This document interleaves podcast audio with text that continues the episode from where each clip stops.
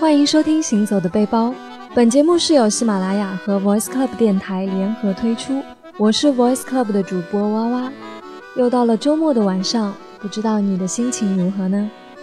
假如这是你第一次听到我们的声音，希望可以在接下来的时间里，让你对一个地方有所憧憬。假如你是我们的老朋友了，那也希望你会继续跟随我们的声音去哥本哈根。在上一期我们的节目中，酱酱给我们分享了一些他在哥本哈根的吃住行。那今天我们就要继续来探索一下这座童话之城的特别之处。那酱酱先来和我们 say hi 吧。我可以说 hello 吗？可以啊。Hello，大家晚上好，欢迎收听《行走的背包》。本节目是由喜马拉雅和 Voice Club 电台联合推出，我是你们的主播酱酱。很好，假如有人快进了我说的开头，那我们的酱酱很敬业的又讲了一遍。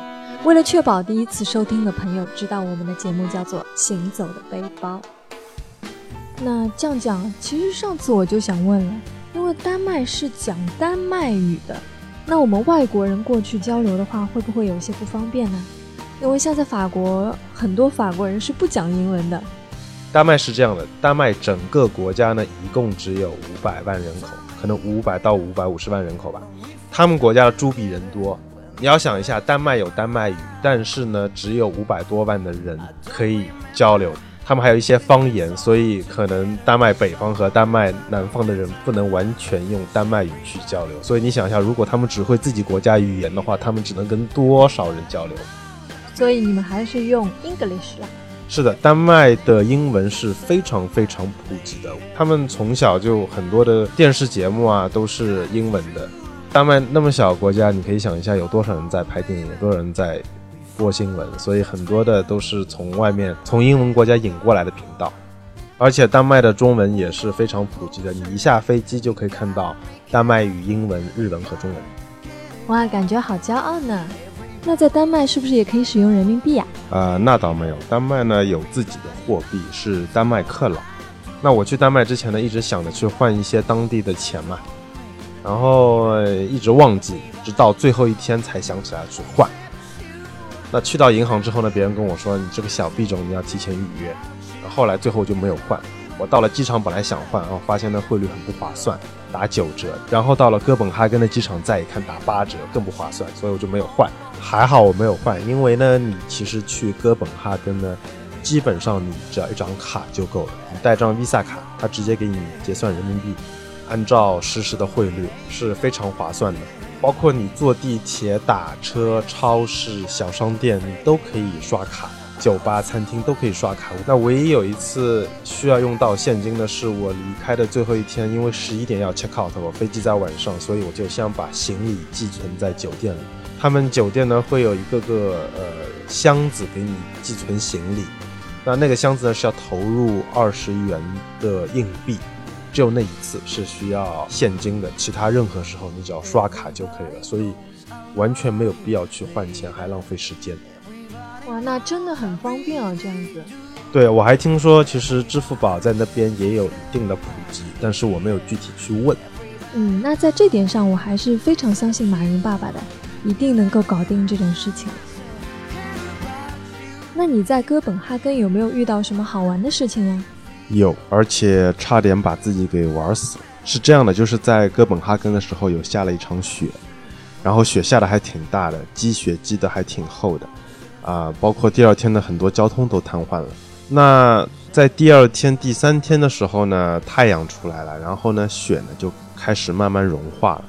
那在丹麦呢，有很多新的建筑，那些建筑的屋顶呢都是平的，但是有很多建筑还是，呃，相对来说比较老。虽然有做过加固、做过翻新，但是它的屋顶是那种瓦片的，是斜的，就跟中国的以前最早的那种。三角的屋顶一样，那雪积在这个瓦片的斜坡上，等它慢慢开始融化了之后呢，它就慢慢往下滑。但是呢，它在屋顶的最边缘呢是没有一个啊东西可以去挡住这个雪的，所以呢就会有雪慢慢往下掉。那你经常可以呃，走在马路上就啪嗒一下就有一小块雪掉下来，掉在你面前，其实还蛮危险的，因为啊，丹麦的房屋都不高，呃，一般的就四五层楼算很高了，呃，那那个。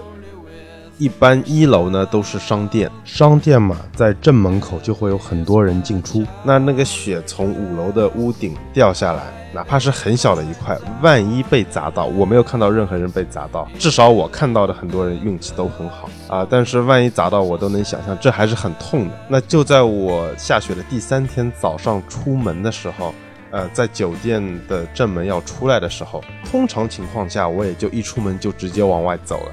但是那一天呢，啊，我也不知道为什么，就是出了门之后，我感觉空气特别好，我就停了一下，想深呼吸一下，就那么停了两秒钟，捡回一条命。因为当时呢，就有一大块，多大呢？就好像就好像半个洗衣机这么大一块雪块，从屋顶上掉了下来。如果我当时直接走出去的话，那就肯定被砸到了。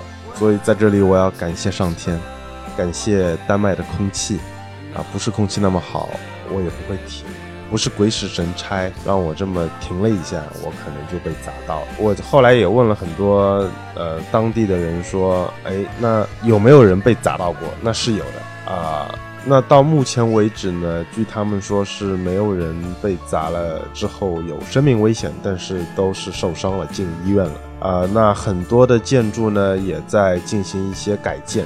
呃，比如说在一楼加一个啊雨棚之类的，啊，但是如果被砸到了，那就是这一栋楼的房东要赔钱给你，不是政府，是房东。至少我打听到的是这样。所以呢，在这里呢，还是提醒大家，就是丹麦很漂亮，真的很漂亮，一定要去。呃，但是万一在冬天去下雪了，下雪之后雪开始融化了。一定要记得不要离房子太近，因为随时会有小雪块掉下来。其实你一开始说下雪的时候呢，我还有点遗憾，因为现在可能已经过了下雪的季节了，欣赏不到雪景。不过听你刚才这么一说，真的还挺惊悚的。下雪虽然很美，但是被雪砸到可就不好了呢。不过呢，今年是中单旅游年，大家在接下来的时间去也是不错的。所以最后给大家推荐几个地方吧。好的，那哥本哈根有一个地方还是相当出名的，叫做新港。那在丹麦语里面呢，叫做 n y h a n 本来呢，我们是要在那里坐船。那在那里坐船的话呢，你可以差不多是一个小时吧，就是游船可以看到整个哥本哈根。啊，但是由于时间关系呢，我们没有做到。只是有一天晚上，我们喝了酒，去那边码头逛了一圈。那在那个新港码头这里呢，在最早的时候呢，是海盗或者说是出海的人，他们出海回来，回来之后呢，在这个港口呢，就有很多很多的店。那店里有什么呢？酒和女人。想象一下，海盗嘛，维京人，对吧？呃，出去掠夺一番，回来之后呢，有酒有美女。那现在呢，随着时代的变迁，这些酒馆已经变成了很多非常高级的餐厅。那在那里吃一顿饭呢，相对来说也是比较贵的。那你在晚上去那里的时候呢，也可能会碰到很多醉酒的人。但是那里很漂亮，不管是白天还是晚上。哎，你知道吗？其实安徒生曾经在这边住过，像小克劳斯和大克劳斯，还有豌豆公主这些，呃，童话故事呢，都是在这里诞生的。然后呢，大家也可以去当地的超市买一罐啤酒，看看夜景，看看海景，都是不错的选择。那边有非常多的餐厅，大家可以到里面去吃好吃的。另外一个要推荐给大家的是在长堤公园的小美人鱼雕塑，那这里也是哥本哈根最著名的一个旅游景点，也是哥本哈根的地标建筑了。我觉得只要看过小美人鱼的故事的人，都会被这个故事所打动的。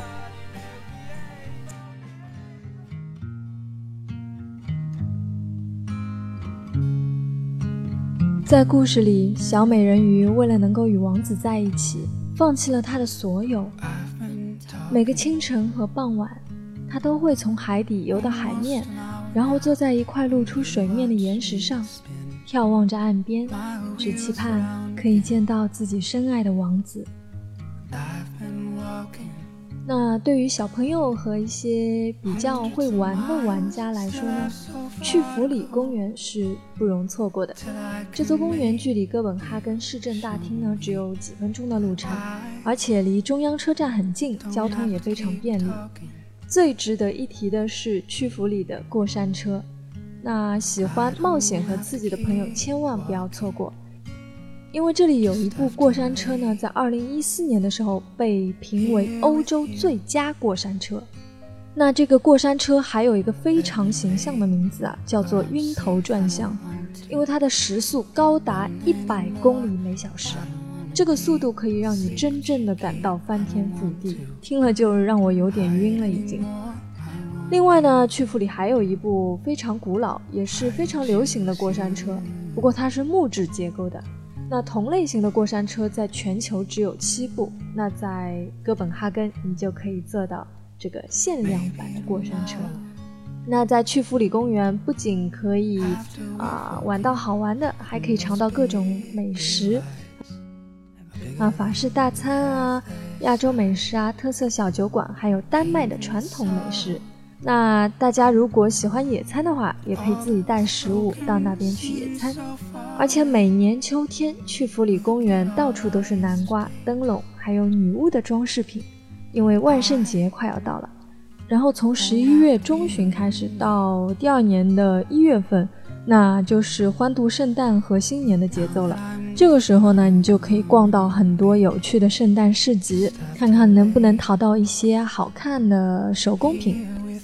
那去弗里公园的门票价格呢？是成人是九十九丹麦克朗，八岁以下儿童是免费的，所以大家可以带着小朋友一起去，相信一定是一次不错的体验。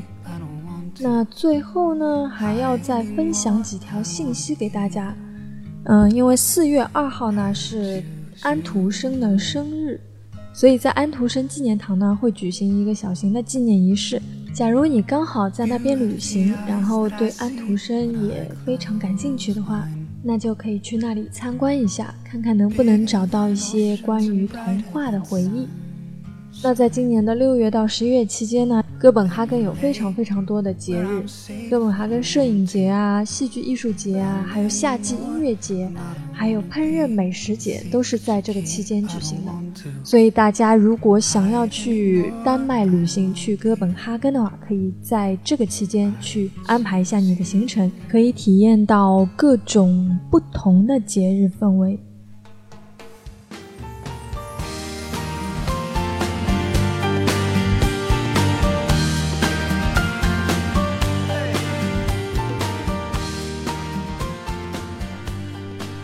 前几天在朋友圈看到一条新闻，就是某个音乐 APP 把点赞数最高的五千条歌曲评论印满了杭州市地铁一号线和整个江陵路地铁站，整片的红色给人非常强烈的视觉冲击，而看着那些评论，就仿佛看到了很多人的青春与热血。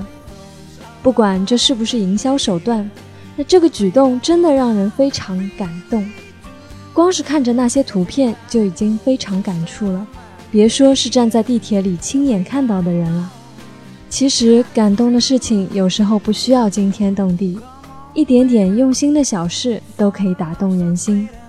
哎，酱酱，你在丹麦有没有遇到什么让你感动的事呢？感动的事情，嗯，算是有吧。就是在哥本哈根的市中心有一条步行街，然后我在那条步行街上看到了一个流浪汉和一条流浪狗。这为什么会让你感动呢？